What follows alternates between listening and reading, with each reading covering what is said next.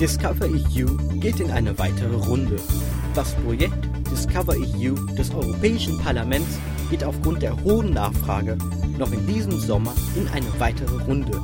Die EU-Kommission bewilligte bereits die Gelder. Bis Mitte vergangenen Dezembers haben sich 80.000 EU-Bürger beworben. Davon erhielten 14.500 ein Interrail-Ticket über 2300 aus Deutschland.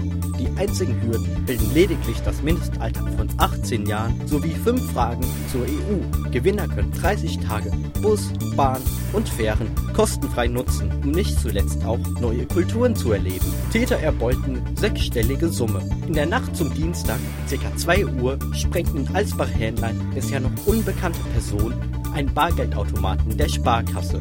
Die Sprengung per Fernzündung verliefe mit Erfolg, da die Technik zur Verhinderung der Fernzündung noch nicht im Gerät verbaut sei. Polizei und Sparkasse reden von einem erheblichen Geldbetrag. Zusätzlich verursache die Sprengwelle einen Schaden von geschätzten 100.000 Euro an der Filiale und der sich über ihr befindlichen Wohnung. Dessen Bewohner seien zur Tatzeit nicht anwesend gewesen. Die Bankgeschäfte müssen fortan in einer fahrbaren Filiale stattfinden.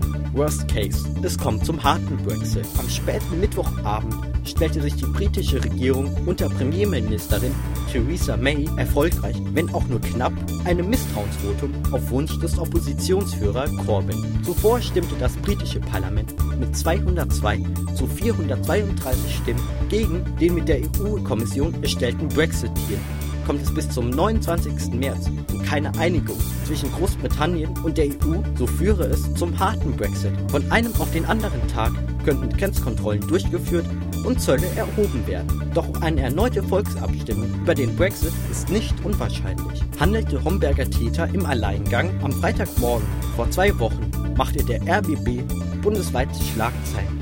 Ein 20-Jähriger aus dem hessischen Homberg solle nach bisherigen Ermittlungen private Daten Politiker und weiterer Personen des öffentlichen Lebens wie Materia, Casper oder LeFloid in einem Art Adventskalender auf Twitter veröffentlicht haben. Unter dem Synonym Orbit oder Nullrouter war er im Netz aktiv. Nun behauptet der RBB, dass die Beamten mittlerweile Zweifel haben, ob es sich tatsächlich um einen Einzeltäter handele. Nach Aufforderung der Ermittler ihn zu demonstrieren, wie er sich die Sicherheitslücke zur Umgehung der sogenannten Zwei-Faktor-Authentifizierung zunutze machte, versagte der Tatverdächtige. Volker Bouffier wird Ministerpräsident. Der CDU-Politiker Volker Bouffier gewann zum dritten Mal in Folge die Wahl zum Ministerpräsidenten, wenn auch nur mit einer knappen Mehrheit von einer Stimme.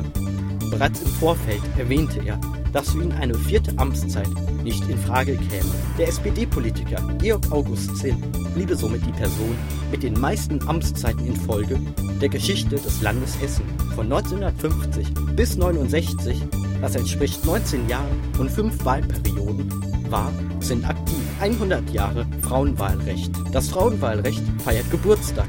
Heute, vor 100 Jahren, durften Frauen erstmals an der Wahl der Weimarer Nationalversammlung teilnehmen, aktiv als auch passiv, also wählen oder gewählt werden. Rund 80 Prozent nutzten das Angebot. Dennoch betrug der Frauenanteil lediglich 10 Prozent. Unwort des Jahres.